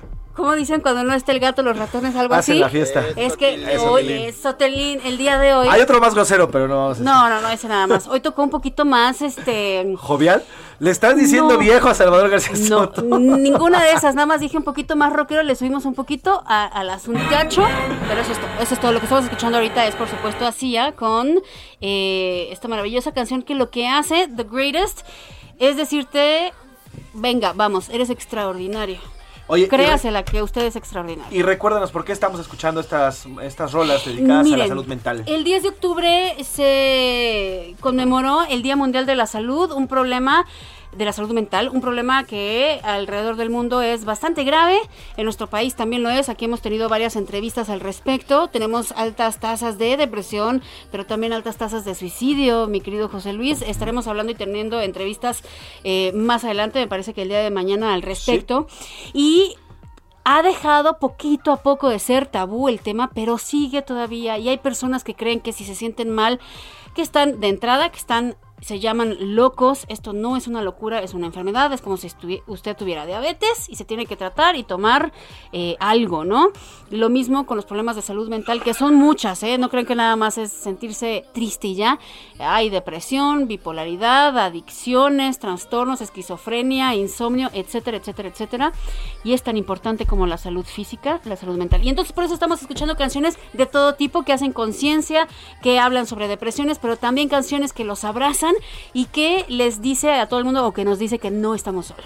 Así es, recordemos que también, por si fuera poco, eh, dentro de todos los males que trajo esta maldita pandemia, también la salud mental se vio afectada. Muchi- Eh, la depresión aumentó ¿eh? cerca del 80% y más, más en jóvenes de entre 18 y 37 años también aumentó. Además, también, y la otra vez platicaba con Jimena del Prado, la doctora Jimena del Prado, geriatra, también entre los adultos mayores Es que, que se vieron abandonados. Claro, Y y, el encierro. además. El encierro es brutal para cualquier persona. Yo creo que ahorita nosotros lo, lo estamos viendo muy, muy a la ligera, pero si, si hacemos una reflexión todos de cómo nos, nos pegó, te puedes dar cuenta que en algo te pegó y tal vez no lo estás eh, eh, atendiendo o no te estás dando cuenta. Sí, Llámese además- insomnio, ansiedad, ataques de pánico, tener miedo a salir a la calle, lo que sea, ¿no? Además venimos de una sociedad que te decía no llores, los hombres no lloran, los hombres no expresan sus sentimientos, este Problemas mentales eh, es de estar locos. No, no, señores, no. Así es que salud. por eso es que Priscila Reyes nos armó todo una pues una playlist semanal con este tema porque es importante es importante llevar llevar y traer a la palestra este tema de la salud mental y usted haga un, alto en su camino y pregúntese ¿está sano mentalmente o es necesario que vaya a un psicólogo que es vital? Así yo creo que en una canasta de, de- de productos vitales debe haber huevo, tortilla, leche Psicólogo. y psicólogo. Bien. Así debería de ser. José Luis Sánchez. José Luis Sánchez, gracias. Eh, vámonos a saludar todas las eh, frecuencias que nos escuchan a través de esta gran cadena radiofónica de Heraldo Media Group, Heraldo Radio, que pues va de costa a costa y frontera y frontera. Ciudades, Priscila, ciudades, dime, dime. Saludos para Bronzeville, allá del otro lado nos escuchan, les mandamos un abrazo a Ciudad del Carmen, que este es su mes y el viernes hablaremos con el chef que quedó pendiente, Ahora nuestro sí. querido chef Israel Arechiga, que nos va a platicar sobre toda la comedera que hay allá en Ciudad del Carmen, Campeche. Saludos para los que nos escuchan en Coatzacoalcos, Colima, Culiacán, Guadalajara, La Laguna, en McAllen también, Monterrey, Morelia, Oaxaca, San Luis Potosí, Tampico, Tapachula, Tehuantepec, Tepic, Tijuana, Tuxtla, Gutiérrez, Villahermosa y se los acabo de decir, si usted no se dio cuenta, en orden alfabético, porque así mire. Vámonos. Así, Así la armó el señor, el señor Iván Márquez, así nos la armó. Y además, ¿cómo nos puede escuchar si usted no tiene un radio cerca, si usted Hay no muchas- tiene un aparatito? Así es, hay yo no tengo, yo no opciones. tengo radio. ¿No tienes radio? En el coche nada más. Deberías de tener porque es hermoso escuchar tal cual así. Es orgánico, es como el, li- el libro en lugar de la tableta. Claro. Ajá, así. Pero yo no tengo. ¿Tú tienes radio, Javi? Sí, vamos, Javi. ¿Tú, Milka, tienes radio? No, yo no Hola, tengo Milka, radio. ¿cómo estás? Hola, Bonita tarde. Milka. Hola, José Luis. Hola, Bienvenida, ¿cómo Milka. Eh, Rubén. ¿tienes radio tú en tu casa? ¿O en algún lado cerca, sí? Iván, ¿tienes radio? Ay, O sea, tú eres Lau, el único que no ¿tienes tiene. radio? No soy el único que no tiene radio. Qué barbaridad, José Luis Sánchez Vacías. Oigan, en vivo nos pueden escuchar en eh, heraldodemexico.com.mx. Recuerden que si ustedes buscan radio, encuentran dos opciones, cabina en vivo y audio en vivo. Cabina en vivo para vernos y si de plano dice, ay no, mejor pues audio en vivo. También en la aplicación de TuneIn o se puede ir al sitio emisoras.com.mx, busque el Heraldo Radio, ahí vamos a estar. Y en iHeartRadio también nos transmiten en vivo. Ahora, si se pierde el programa, hay opciones. Está Spotify, busca a la una con número con Salvador García Soto y ahí aparece el programa. Ahí nos puede escuchar a la hora que usted quiera, si se lo Ah, caray, perdió, soy- si soy tuvo yo. que irse a otro lugar, si tuvo que suspender el programa porque tuvo una junta, una comida, cualquier cosa. Va a Spotify, por ahí de las seis y media ya se puede encontrar el programa del día y todos los programas que han pasado en estos ya, que vamos tres años, ¿verdad? Ya vamos por el tercer ya año. vamos por nuestro tercer año. así Dele es. en enero, en enero. 16. Recuerde que a la una, pues ahora Soto fue el programa pionero de esta gran cadena que hoy ya tiene, pues ya van para dos años, eh, dos años y medio esta cadena. Y bueno, nosotros fuimos los pioneros en esta, en esta frecuencia del 98.5. Habiendo dicho esto, tenemos mucha información por compartirles en los próximos, pues ya, eh, próxima hora que nos queda de este programa. En Nuevo la Secretaría del Medio Ambiente presentó una denuncia por más micrófonos encontrados en la torre administrativa. El señor Samuel García, el gobernador que ya cumple su segunda semana en el cargo, está buscando por todos lados y encontró micrófonos. Eh, además, Híjole, le vamos a contar una historia, pues una historia la verdad desagradable. Un abogado asesinó a su colega en un juzgado familiar y después se suicidó. Esto pasó en Cajeme, Sonora y todos los detalles los tendremos a continuación. Eh, mira, nos está mandando nuestro director eh, de plataformas, Isaías, eh, Isaías Robles, le mando un abrazo a mi querido flaco. Nos dice también en heraldodemexico.com.mx, diagonal radio, ahí nos pueden escuchar. Ah, también puede poner el diagonal radio y se va directo, claro. Es que si usted entra a heraldodemexico.com.mx tiene que ir a buscar todo este caminito que le dijimos, pero si lo ponen diagonal radio, Pero seguramente usted se mete a heraldodemexico.com.mx porque es uno de los, de los sitios más leídos Claro, del país, claro. con millones de visitas diarias. Entonces ya nada más le da, aparte de informarse con toda la, la, eh, con toda la, la- la información que se genera en ese sitio, pues puede escucharnos. Oiga, además le vamos a platicar lo que ocurrió en la feria del libro. No, no fue Taibo 2 otra vez. No, no fue Taibo 2 diciendo que nos vamos a... Nos vamos a... Ingar. que dijo. No, ahora fue el señor Hugo López Gatel. Oiga, parece que están haciendo rondines allá en la feria del libro que... Inga. Híjole, o sea, Son se está, convirtiendo, se está convirtiendo en un foro, en un foro de la 4T. Ahora fue el señor Hugo López Gatel, volvió a arremeter contra los cubrebocas. Sí, mire, ya vamos No, para no, no, no, no. el no dos, casi dos años y medio de pandemia. Y el señor Hugo López Gatel, el doctor, Sigue cuestionando el el zar uso de de la pandemia cubrebocas. mexicana, sigue cuestionando el uso de cubrebocas. Vamos a poner el audio y de verdad que sí es, sí es lamentable que continúe este señor con estos dichos, pero además que siga al frente de la pandemia. Pero aparte son declaraciones que, ojo, no son personales, sino que tienen consecuencias en la salud de las personas. Porque les mandas el mensaje de que no uses el cubrebocas y pues ahí tenemos la contagiadera, ¿no? Y va- vamos a, a escuchar lo que dice el señor Gatel más al ratito, porque sí, de verdad es lamentable. Porque además son estos foros que se llama la 4T. Va, o sea, yo no imagino en la Feria del Libro del 2015 que dijeran el peñismo adelante. Imagínate, ¿no? Imagínate. ay. O ¿Qué por ahí, pasa, el desgraciado? el 2008. Calderonismo y sus expectativas. Imagínate, imagínate que pasara eso en una feria del libro. El mismo López Obrador se los hubiera acabado. Ah, bueno, se los hubiera acabado Hubiera y ahora, y ahora la Feria del Libro que se guardó durante la pandemia, pues está teniendo esta serie de funcionarios en esta Feria del Libro importantísima. Oigan, sobre el tema del auto, los autos chocolate, justamente vamos a analizar el tema después de este anuncio presidencial para regularizarlos. Vamos a platicar con Guillermo González, él es director de la Asociación Mexicana de Distribuidores de Automotores y él nos va a dar justamente una opinión informada sobre esto. Sí, vamos a platicar porque de verdad es eh, muchas las afectaciones que trae a la industria automovilística y a la industria de todo lo que conlleva, ¿eh? las ventas, la, farma- la fabricación, la manufactura, en fin. Como ve, tenemos muchísima información, además viene más a ratitos Carmota, Priscila Reyes con el entretenimiento, pero por lo pronto los mensajes a estas dos preguntas que hicimos. La primera fue en torno a estos autos chocolate, ¿qué opinas si deben de ser o no legalizados? Y esto otro del alcalde de Hermosillo, Antonio Asticiarán, quien pidió 6 mil millones de pesos y el presidente les dijo... ¿Y de qué quieres tu nieve? Exactamente, Javier, Qué eso le bonito. dijo. Mira, y hay otra frase también que pudo haber dicho, no quieres pavo, hay otra, o sea, ¿de qué quieres tu No, y no quieres pavo? Es que espérate, sí, Es que no quieres pavo es más fifi, no, es, es verdad, perdóname usted. Pero No quieres bacalao. No, pero eso- aparte eso es más de época navideña. Ajá. Deja que llegues a diciembre a ver si nos se aplica esa. Pero bueno, Pero ¿qué bueno. dice el público, Priscila? Pues hola, buenas tardes, los escucho todos los días desde Tapachula, Chiapas. Muchas gracias. Hablando de salud mental, tengo un niño con TDA y acá en el IMSS llevamos tres meses que no surten risperidona. Saludos, José Luis y Priscila. Uno de los temas justamente que están pegando fuertísimo ahorita es el desabasto de medicamentos.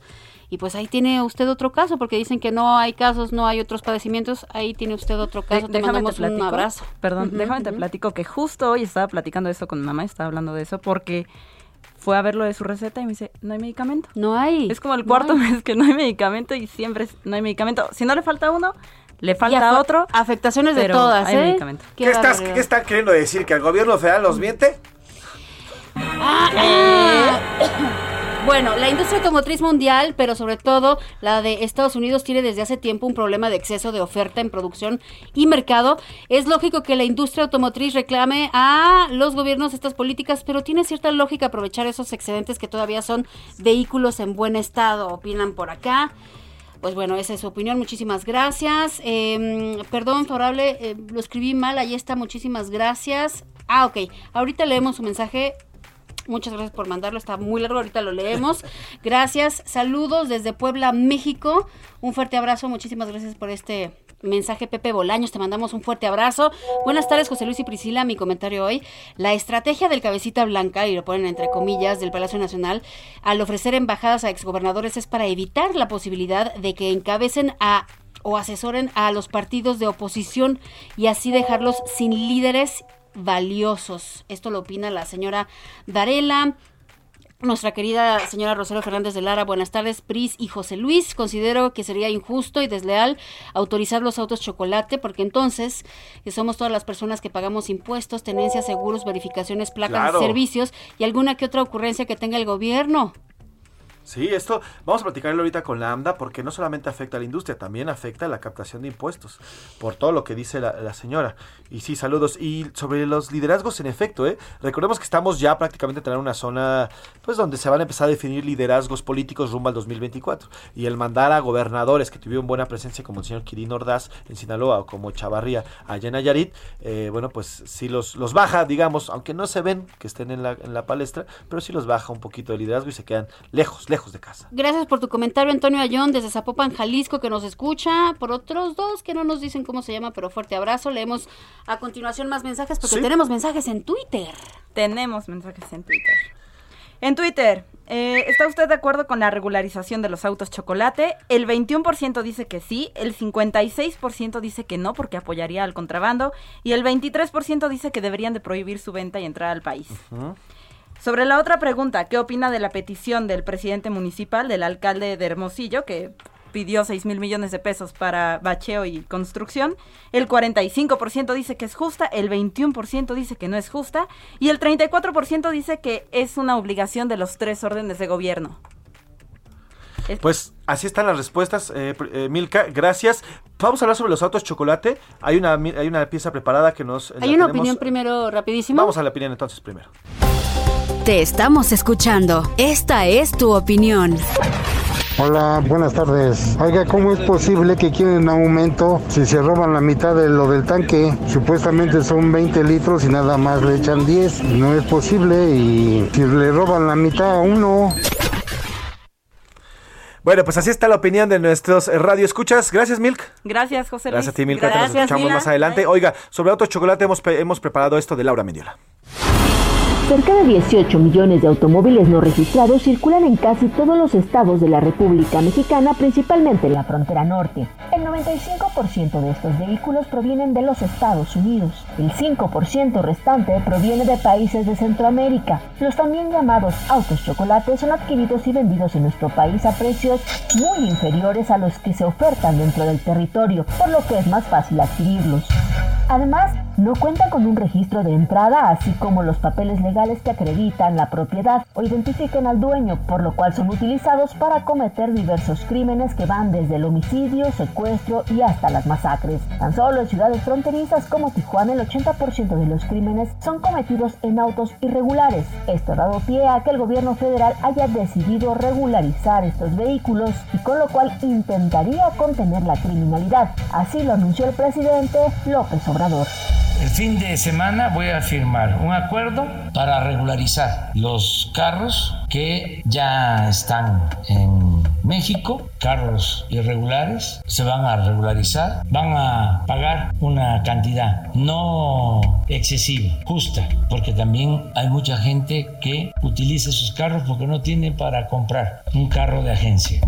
A pesar de la buena intención, la regularización de estos autos traerá consigo un fuerte impacto a la economía nacional, en específico al sector automotriz, que durante la pandemia cayó cerca del 30%, siendo uno de los más afectados. Por si fuera poco, esta regularización pone en riesgo a casi 2 millones de empleos relacionados con la industria y debilitaría al sector manufacturero. A decir de la Coparmex, esta acción además sería como darle un cheque en blanco al crimen organizado, pues es como legitimar el tráfico e ingreso ilegal de automóviles, además de enriquecer el contrabando que impactaría en la recaudación de impuestos y empleo. Popularmente, estos autos son conocidos como autos chocolate, al hacer semejanza a las monedas de chocolate que por fuera parecen de oro, sin embargo en su interior es puro engaño. Así, esta regularización podría parecer una regularización. Chocolate, bonitos por fuera, pero engañosos por dentro. Para la una con Salvador García Soto, Laura Mendiola. Pues así está este tema, un tema- importante porque ya decía Laura, son más de 12 millones de automóviles que circulan provenientes de Estados Unidos y en su mayoría y cerca del 5% de estos autos de Centroamérica y de Sudamérica. Y para hablar de este tema, para analizarlo porque de verdad sí traería afectaciones importantes, no es nuevo además, desde los 70 se ha hablado de esta regularización de estos automóviles, pero ahora ya va a haber un decreto para regularizar prácticamente todos. Saludo en la línea eh, y gracias por tomarnos llamada a Guillermo González Zárate, director general de la Asociación Mexicana de Distribuidores de Automotores. Don Guillermo, ¿cómo está? Buena tarde. José Luis, muy buenas tardes. Te saluda Guillermo Rosales y un gusto estar en este espacio. Igualmente saludo a Priscila con el mismo gusto. Muy buenas tardes. Gracias, don Guillermo Rosales. Oiga, don Guillermo, platíquenos, ¿cuáles son las afectaciones a bote pronto que traerá consigo en la firma de este decreto? En primer eh, término, eh, se estaría impactando la confianza eh, de los propietarios de vehículos que van a ver demeritar el valor eh, de sus unidades en eh, cifras que pueden ir hasta un 20%, dada la eh, saturación en la oferta de eh, vehículos usados, que estará por esta saturación bajando los, los precios cuando alguien quiera salir a vender su eh, vehículo. Y eh, generalmente cuando alguien eh, quiere vender un vehículo eh, de cualquier antigüedad, lo hace motivado para poder adquirir uno de modelo más reciente, así hasta llegar a los vehículos nuevos. En segundo lugar, pues es un, premio a las mafias eh, que son quienes organizan y quienes lucran con la introducción de los vehículos ilegales y con ello cometen el delito de contrabando, al igual que eh, cuando los comercializan en las vías eh, públicas en toda la frontera eh, norte. Eh, por último, no menos eh, dañino, el eh, daño al medio ambiente y eh, a la seguridad que trae consigo la utilización, la inseguridad que trae consigo la utilización de estos vehículos en malas condiciones. Don Guillermo, perdón, y también yo creo que habría que contar a, a los empleos de los que trabajan en esta industria que se perderían, ¿no? Sin duda alguna, la industria automotriz eh, de manera directa en lo que toca a la primera parte de la cadena, la producción de autopartes, el ensamble de vehículos y la comercialización de los mismos, alberga a un millón de personas y eh, únicamente en lo que toca a la distribución en las agencias automotrices generamos eh, 130 mil empleos eh, directos eh, sin tomar en cuenta y que también resultarían afectados las empresas formales que se dedican a la comercialización de autos usados y que cumplen con sus obligaciones laborales y fiscales. Ahora, don Guillermo Rosales, aquí hay un falso discurso que eh, se está emitiendo desde el gobierno federal que dicen que las personas que no tienen para comprar un auto de agencia, pues acuden a estos automóviles. No dicen que son automóviles de baja calidad, que no muchos no cumplen con las regulaciones necesarias para de seguridad ambientales, además de que forman parte de una mafia, como bien usted lo dice, de crimen organizado, porque no es que vayan y lo compren por baratos. Estas mafias los traen a nuestro país los y los venden, sí, a precios muy, muy bajos, pero no saben o qué garantías tienen con estos automóviles. No tienen ninguna garantía y son eh, precios menores eh, porque proceden del el desecho, es el basurero automotriz de Estados Unidos. Son eh, vehículos que se venden en grandes empresas de subastas, colocados en ellas por parte de las aseguradoras que han pagado las eh, pólizas de aseguramiento porque se encuentran declarados pérdida total. Eh, por ejemplo, eh, producto de eh, choques graves, de inundaciones, utilizados en actos criminales, un largo rosario de posibilidades en los cuales no les da la, la, la opción a esos eh, vehículos de ser rehabilitados para su circulación legal en Estados Unidos. Esa es la justificación de la diferencia de los precios. Los precios de los vehículos nuevos y usados en México comparados con Estados Unidos y Canadá se encuentran en niveles similares, incluso en muchos modelos son más económicos en México. Ok, Oiga, don Guillermo, y ante la firma eminente que ya anunció el presidente López Obrador, desde Lambda, ¿qué están pensando hacer? ¿Va a haber algún tipo de acción en contra de este Nosotros, se- nosotros seguimos insistiendo en el diálogo con el presidente, eh, con los funcionarios responsables del tema. Hasta el momento no ha, ha habido la oportunidad de tener esa eh, relación constructiva.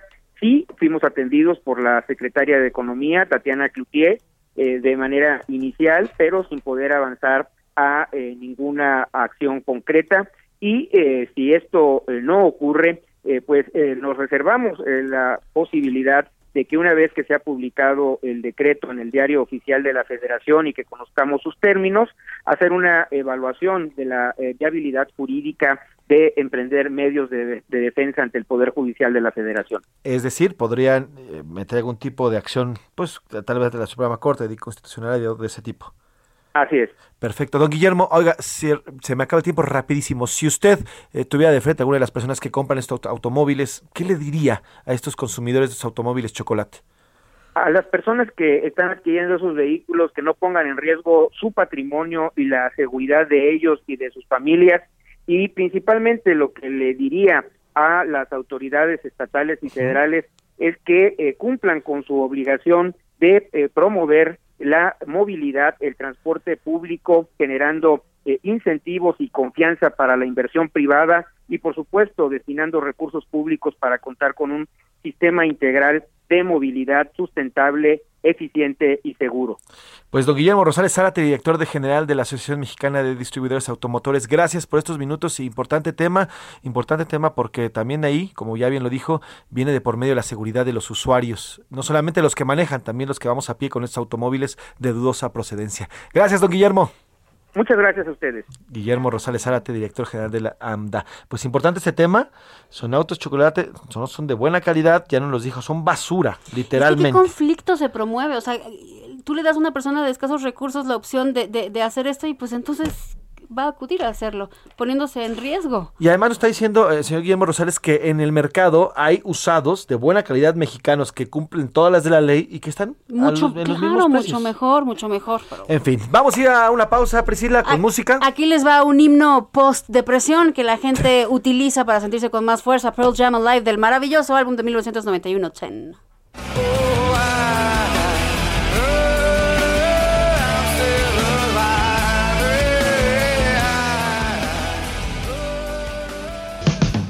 Estás escuchando A la Una con Salvador García Soto. Regresamos. Ya estamos de vuelta con A la Una con Salvador García Soto. Amigos del Heraldo Radio, fíjense que últimamente me he estado dando cuenta de lo importante que es tener ojo con nuestros ojos. En el mundo hay muchísimos casos de personas con ceguera o que no pueden ver bien, que pudieron haberse evitado si se hubieran detectado a tiempo. Leí que al menos la mitad de estos casos ni siquiera han sido tratados todavía. Es un asunto tan grave que la deficiencia visual se ha convertido en la segunda causa de discapacidad en México. Existen muchísimas enfermedades visuales que pueden afectar nuestra vista y muchas veces ni siquiera nos damos cuenta de que las tenemos. Y en ocasiones como estas, detectarlo a tiempo es fundamental para evitar que avance y se vuelva un problema muchísimo más grande. Por eso, Laboratorio Sofía, con experiencia en el desarrollo de productos oftálmicos, quiere que tengas especial ojo con tus ojos y cuides de tu salud visual. Y por eso desarrollaron una plataforma en línea que te permite encontrar al oftalmólogo más cercano. Visiten muchoquever.org y cuiden de su salud visual. Recuerden www.muchoquever.org. Consulte a su médico oftalmólogo 2133 002 01B2 743. Regresamos contigo, Salvador García Soto. A la Una con Salvador García Soto. Bienvenido a tu dosis de buenas noticias. Mi nombre es Soy la Alegría. La empresa Lego informó que dejará de fabricar juguetes exclusivos para niñas y otros para niños con el objetivo de ayudar a romper los estereotipos sobre cómo juegan los más pequeños. Con esto le pone fin a años de un marketing basado en el género. La decisión se produce después de que una encuesta encargada por la empresa danesa mostrara que la mayoría de los niños no ven los juguetes como para uno u otro género. Y es así como la vicepresidenta senior del fabricante de juguetes más grande del mundo comentó que Lego no planea cambiar sus productos, solamente dejará de segmentarlos en categorías de género.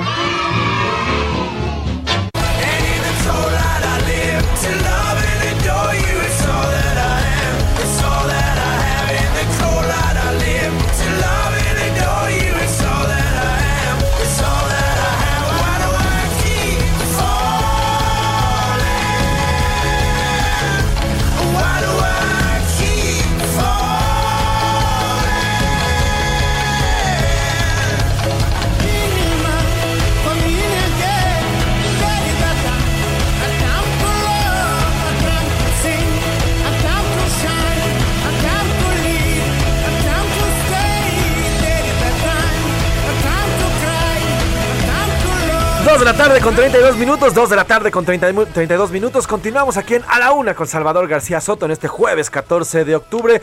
¿Qué estamos escuchando? Priscila Reyes. Una joya para que se vayan para arriba los británicos de Mumford and Sons con Baba Amal, el senegalés, que nos dicen There will be time, habrá tiempo para todo, para amar, para salir adelante, para triunfar, para gozar, para reír, para todo. Vamos a escuchar un poco más.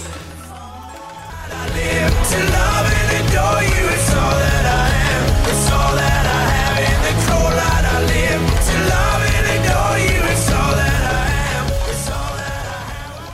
la una, con Salvador García Soto. Oiga, este, estos días se está realizando la Feria Internacional del Libro en el Centro Histórico, aquí en la capital.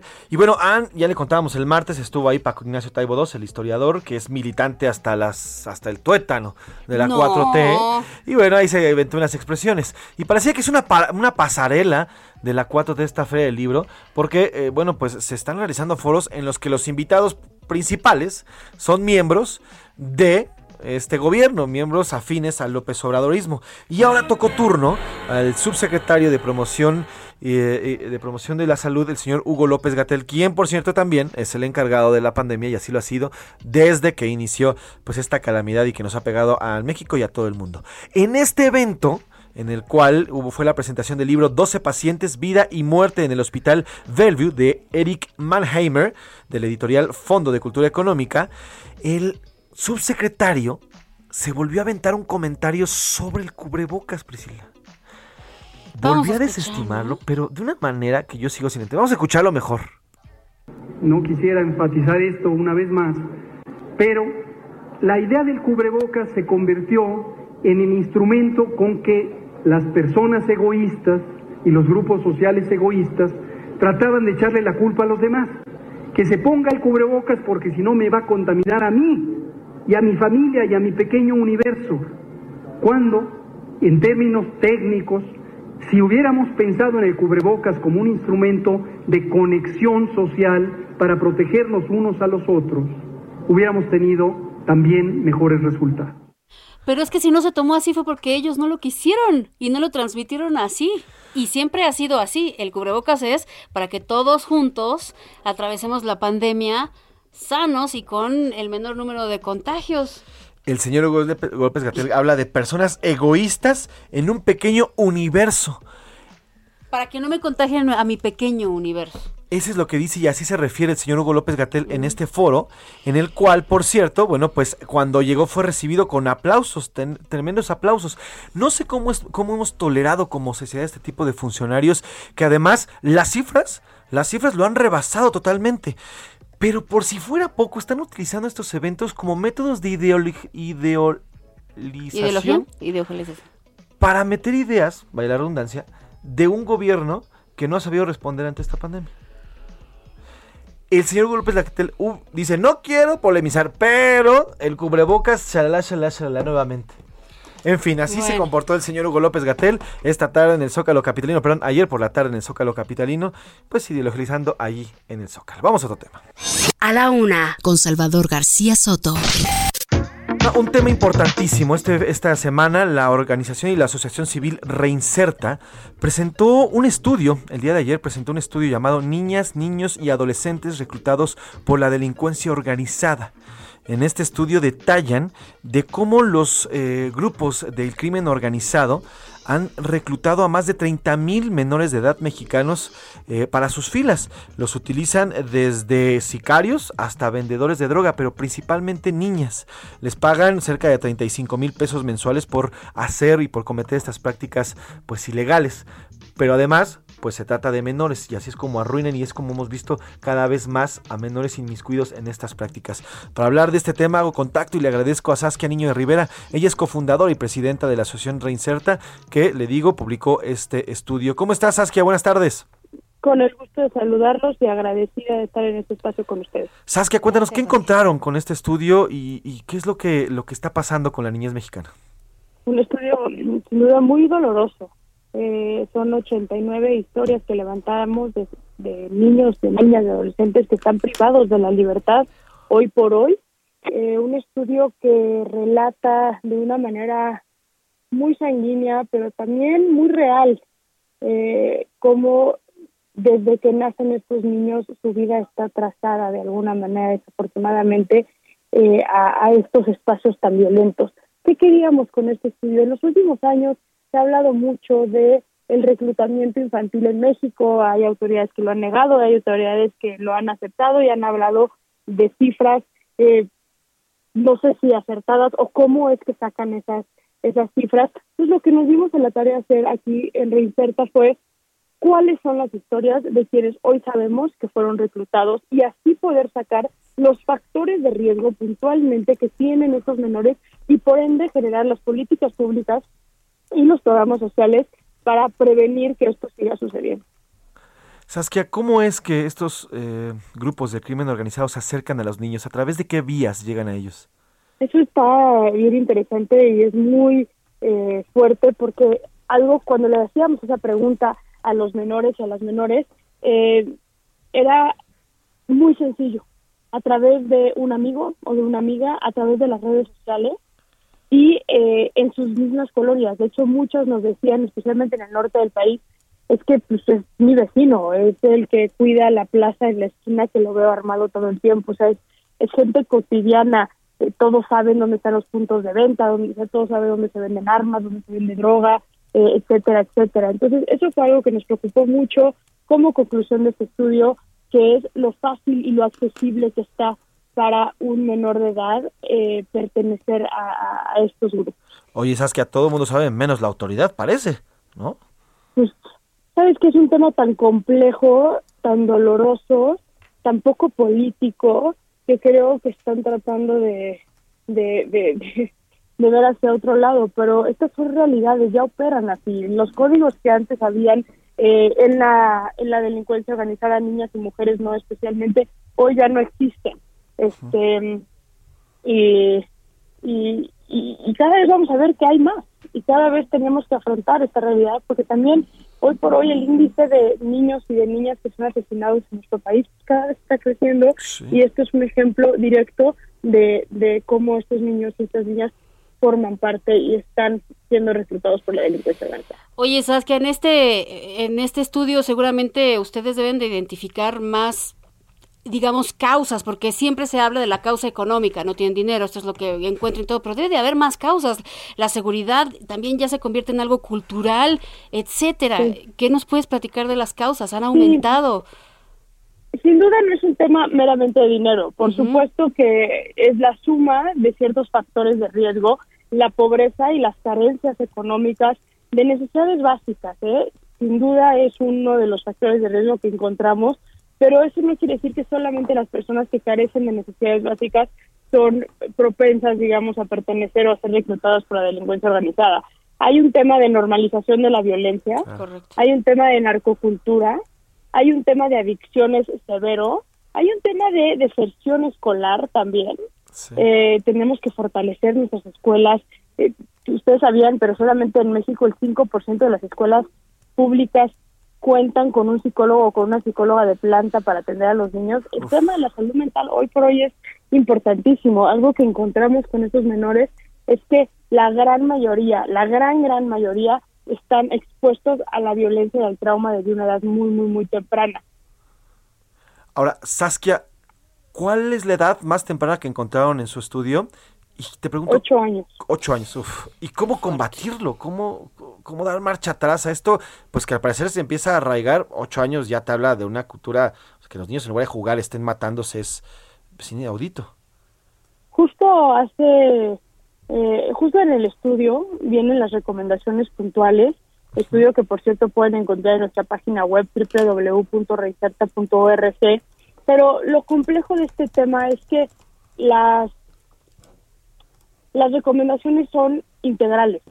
No se trata nada más de un, de un programa social de dar trabajo, no se trata nada más de este meter más psicólogos, no se trata nada más este de subir una medida punitiva, tiene que ser un modelo completamente integral que, que, que ayude a que estos jóvenes, estas chavas, puedan salir de verdad de ahí y no nada más es la prevención primaria y secundaria que viene, son las prevenciones que vienen antes de cometer el delito, pero también el seguimiento que le damos, la creación de un modelo de, de desmovilización, eh, la, la creación de un programa de testigos protegidos, un buen modelo de reinserción social para quienes están privados de la libertad por haber cometido un delito, siendo parte de la delincuencia organizada, que siguen su vida después de... eh, son, son muchos las recomendaciones.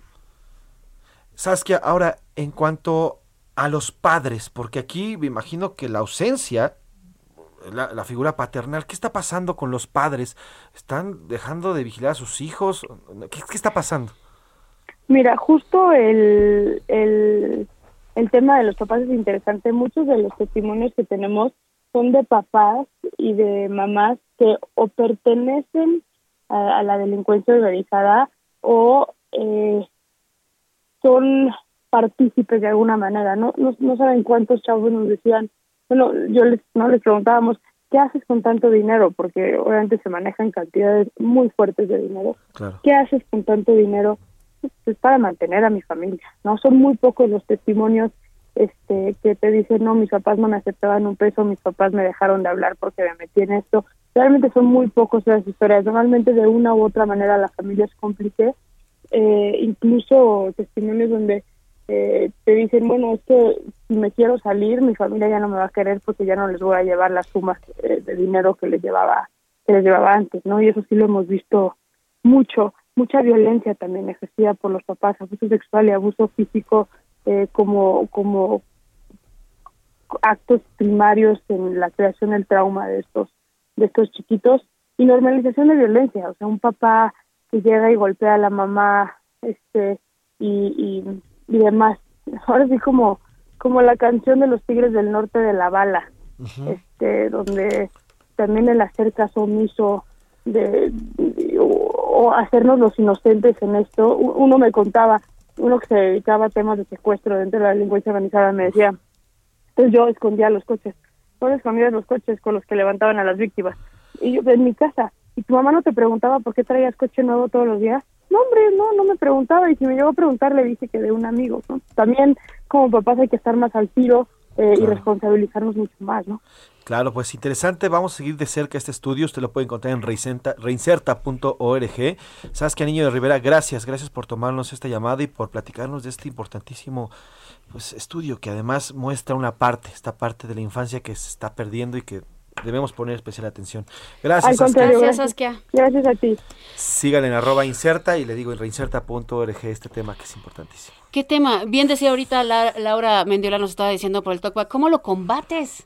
¿Cómo lo combates? Porque ese discurso, y se lo, se lo preguntamos ahorita Saskia, ese discurso antes que decían es que son las necesidades económicas, ya chole porque no es cierto. Están los niños que se levantan y que como ya es cultural y ya es aceptable, pues yo voy a ser sicario de grande. Y es lo que quiere ser desde que está chavito, por un lado. Por otro lado están los que lo hacen porque están los hermanos adentro y entonces hay que entrarle. Están los que están amenazados. O sea, hay un sinfín de causas y cómo combates cada causa. O Y el problema, Priscila, es que ya, está- ya hay una cultura, ya está arraigado culturalmente. O sea, consumimos narcotráfico. No me refiero a que consumamos drogas, consumimos narcoseries, narcomúsica. Nos, nos, nos da mucha risa una playera del Chapo, nos da mucha risa una, no sé, este tipo de mercancía que está inmersa ya en nuestro constante vivir y que de alguna otra forma normalizan y muchas es- veces eso es que está normalizado. El narco está y a veces normalizado. idealizan con esta música, con esta cultura a los narcotraficantes. Oigan, vean si pueden una película que se llama Sicario, El Día del Soldado con Benicio del Toro. Retrata justamente una realidad así, chavitos entrando al sicario, no serviste tú, pues te mato porque ya llega el otro que quiere trabajar, te quiere salir, pues entonces te mato porque ya tengo cinco más formados. Pues vamos a los deportes, Priscila, dejamos este tema. Vea el, este, este importante estudio, reinserta.org. Vamos con los deportes.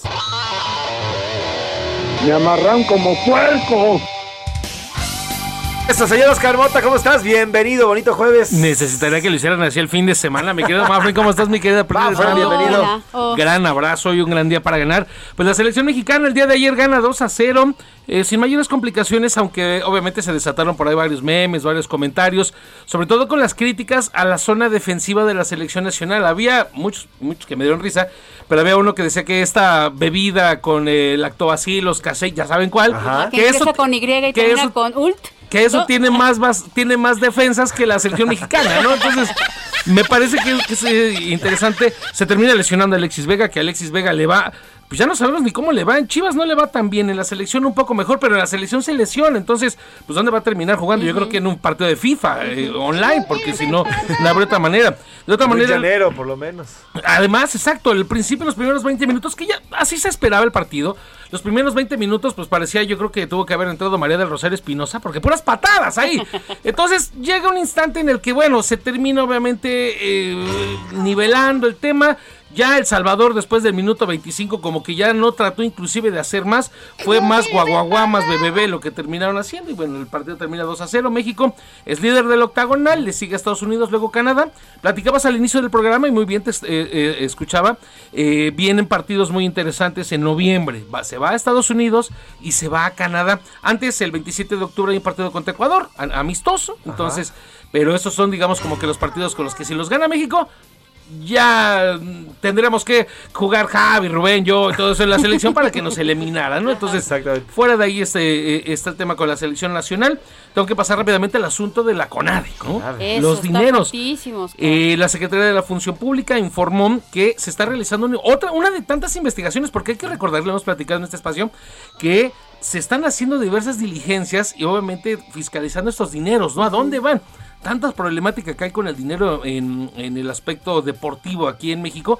Y pues ahora dicen que obviamente hay un... Ya detectaron algunos funcionarios, no dijeron quiénes por el tema de cómo está avanzando la investigación, pues que hay algunos asuntos irregulares en la entrega de las famosas becas, en la entrega de los apoyos, en las compras de boletos, etcétera. Y eso que no se ha viajado tanto. Entonces, Enriquecimiento ilícito. enriquecimiento ilícito. Entonces, ya en este tipo de investigaciones ya eh, fueron cepillados dos funcionarios de menor rango, por así llamarlo. Pero vamos a ver entonces hasta dónde, hasta dónde podría llevar este asunto. Pues ¿no? veremos hacia dónde ya. Ayer en la comparecencia, el secretario de la Función Pública lo dijo. A ver a quién toca y veremos qué dice la directora de la CONADE, Ana Gabriela Guevara. Esa sería la pregunta, a ver a quién toca y a ver si en estos años, no sabemos. A ver si no corre más rápido la señora Ana Gabriela Guevara. Gracias, Oye, gracias por la gracia. Buena tarde, vamos a otro tema. A la una, con Salvador García Soto.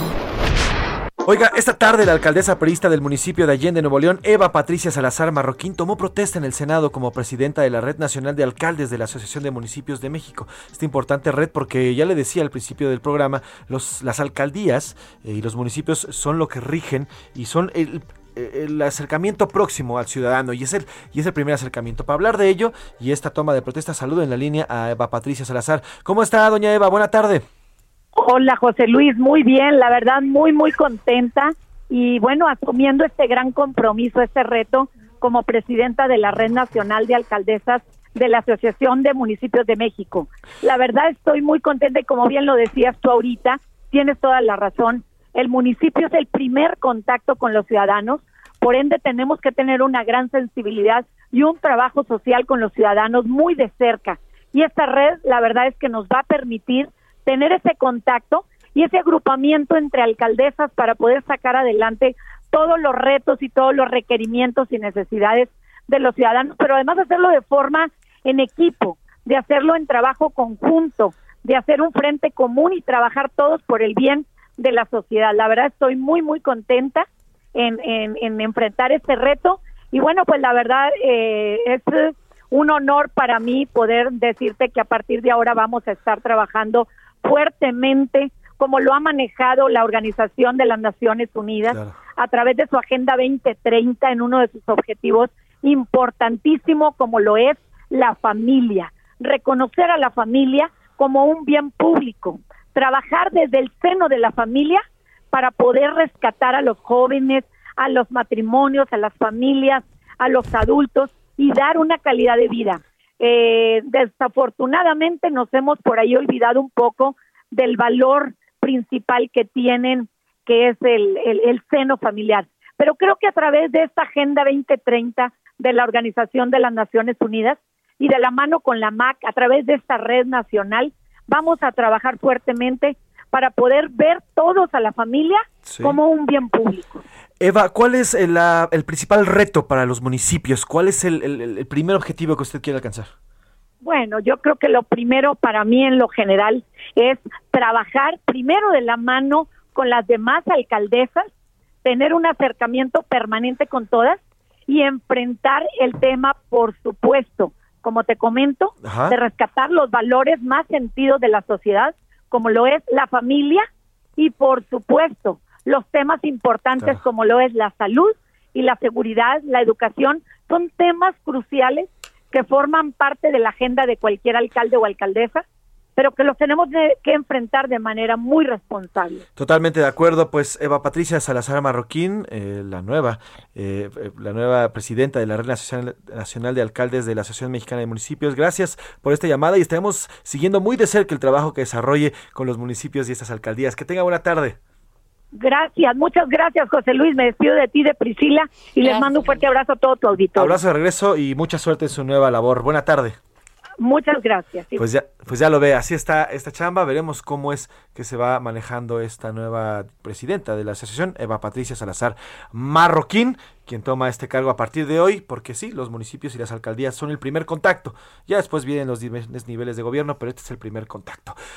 Nos tenemos que ir, Priscila Reyes. Se pasó rápido esta segunda hora. Este programa completo aquí en A la Una con. Salvador García Soto. Oye, rápido, tengo que decirlo, por favor, porque hace unas horas eh, Netflix, todos estábamos diciendo, oye, Squid Game, el juego del calamar, ya es la más vista. Sí, ya está confirmado y ya hay un número.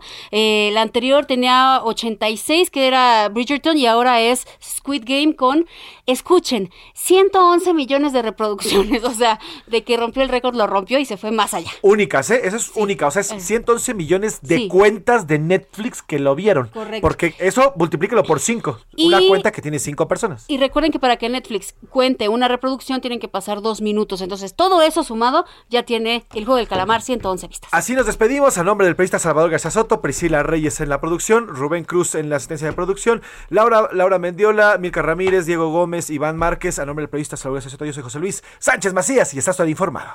Unidos somos más fuertes, nada nos podrá detener. Aunque la historia sea diferente, en ti vamos a creer. Por hoy termina A la Una con Salvador García Soto. Un encuentro del diario que piensa joven con el análisis y la crítica. A la Una con Salvador García Soto. De lunes a viernes de 1 a 3 de la tarde. Heraldo Radio. La HCL se comparte, se ve y ahora también se escucha.